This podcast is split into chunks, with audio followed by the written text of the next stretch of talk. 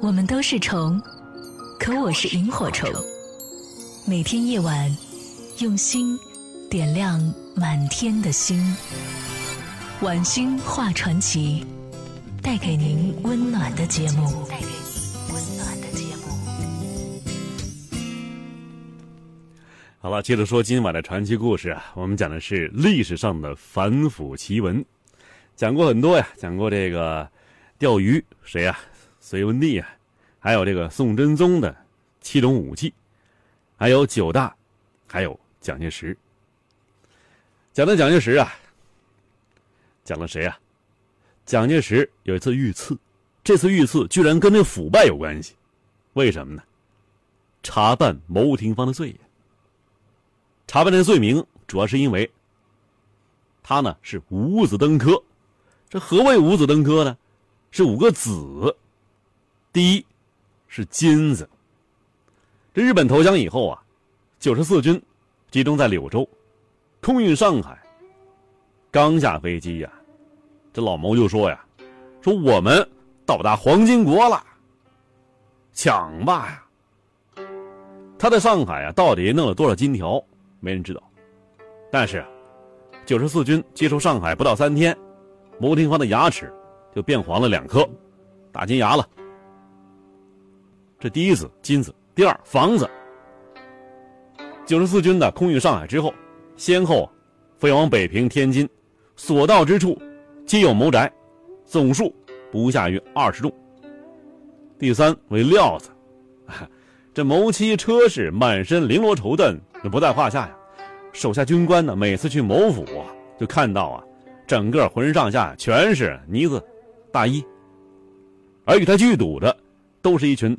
红男绿女，这料子第四第四呢是车子。牟廷芳啊，在天津住房期间，在上海、北平、南京、武汉、重庆等地啊，都有私人高级车子、轿车呀。其五为婊子，你叫妻子也行啊。牟廷芳啊，在每个大城市都有洋房，而且每座洋房里都有所谓妻子。为了应付美国人发难，一九四七年九月。蒋介石下令，军统局代理局长郑介民抓几个典型。为什么叫代理局长啊？因为那时候戴笠啊，那局长摔死了。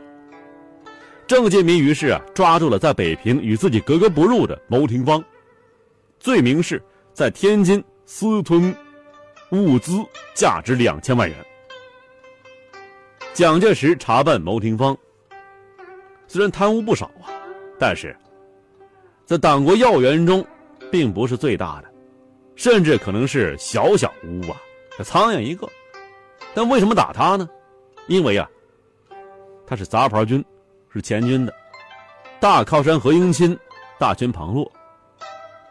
郑介民上报牟廷芳的贪腐案，这蒋介石啊，正因为军内外腐败案件呢，遭到国内外的舆论谴责的，心中闷闷不乐呀。于是，杀鸡害猴吧。杀他军中歪风，便下令将牟廷芳送上军事法庭，指控他贪污犯罪，并撤职查办。这蒋介石啊，对他的皇亲国戚、天子门生、违法乱纪、盗珠窃国之事不闻不问，却一怒之下，惩罚区区一个杂牌小吏，自然呢是牟廷芳部下大为愤怒。这碰巧的是什么呢？牟其车氏啊。曾在上海聘请一位年轻帅哥，在贵阳老家建筑现代化住宅。牟廷芳一抓，新屋落成典礼，居然成了他和这位帅哥的结婚仪式。改嫁了，不是改嫁，给人戴绿帽子了。这让牟廷芳的部下又愤又伤心呢。情急之下，策划了这场伏击蒋介石的计划。这反腐啊，差点儿。自己丢了性命，这让老蒋啊大为惊恐。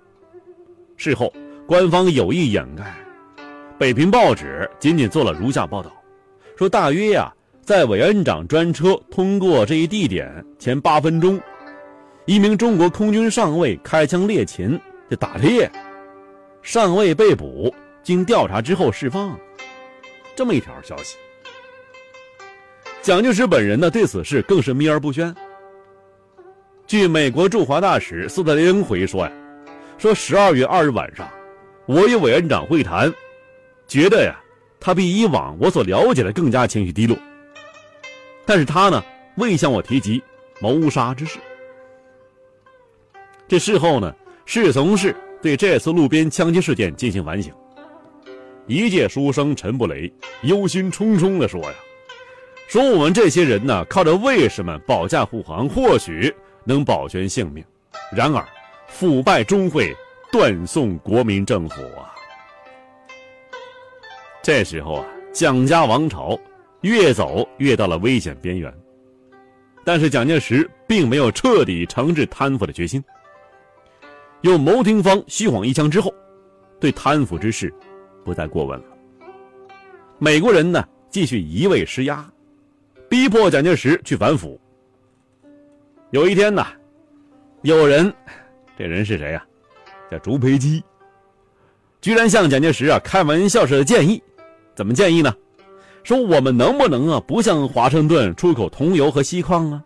我们干脆呀，出口几个贪官过去，凭他们的贪官的本事啊，我相信。一定能把美国政府搞垮台的，看他们还逼不逼我们。这个所谓建议，气得蒋介石差点拿手杖要揍他。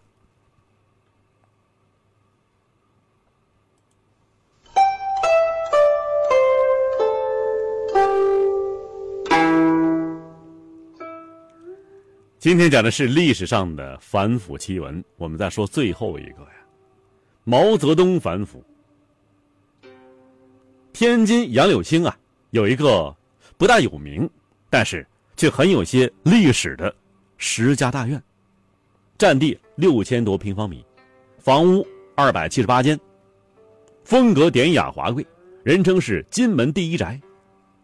解放初期呀，这个地方曾经作为天津前后两任地委书记刘青山和张子善的办公室，而今却成为了新中国反腐败第一大案的展览地。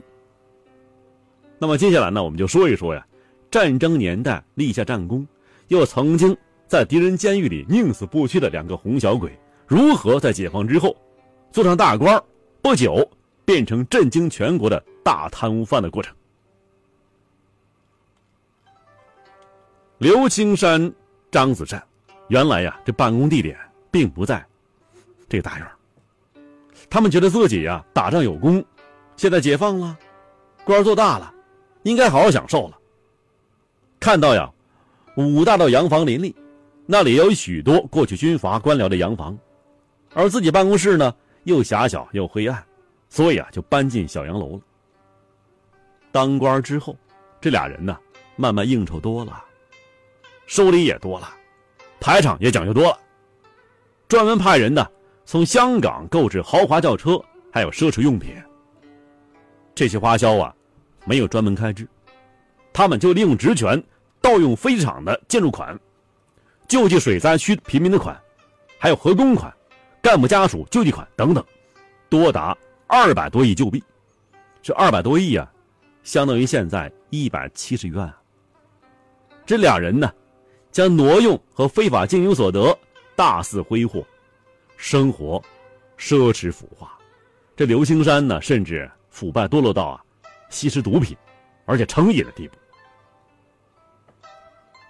在刘青山、张子善案发之前，当时天津行署副专员李克才，也是他们的副手啊，几次就规劝他们。可刘青山呢，说什么呢？说老子们拼命打天下，享受一些又怎么样呢？李克才无奈，在一九五一年十一月二十一日举行的中共河北省委第三次大会上。向与会八百多名代表揭发了刘和张的问题，引起全场轰动。随后很快引起中央注意。一九五二年，刘青山、张子善案发之后，正赶上全国的三反运动，各地都抓住一些老虎，刘青山、张子善就属于大老虎啊。毛泽东等领导开会听取刘青山、张子善案件的汇报，曾在冀中担任过。区党委书记看着张子善成长的黄静，啊，就请求啊，说考虑刘张二人过去对革命有功，不要枪毙，给他们一个改造机会。毛泽东怎么说呀？是要他们俩，还是要中国？正因为他们两人地位高、功劳大、影响大，所以才要下决心处决他们。只有处决他们，才可能挽回二十个、两百个、两千个、两万个犯有各种不同程度错误的干部。一九五二年二月十日。河北省法院组织临时法庭，在当时的省会保定市广场，召开了两万人举行的公审大会。省主席杨秀峰宣布了最高人民法院的死刑核准令。刘青山最后一言是什么呢？拿我做个典型吧，处理算了，在历史上说也有用啊。张子善的遗言是什么呢？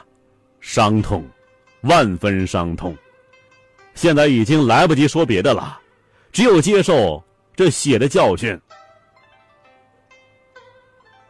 刘青山、张子善被处决以后，在全国引起强烈震动，对领导干部为官清廉、严守党纪起到了极大的警示作用。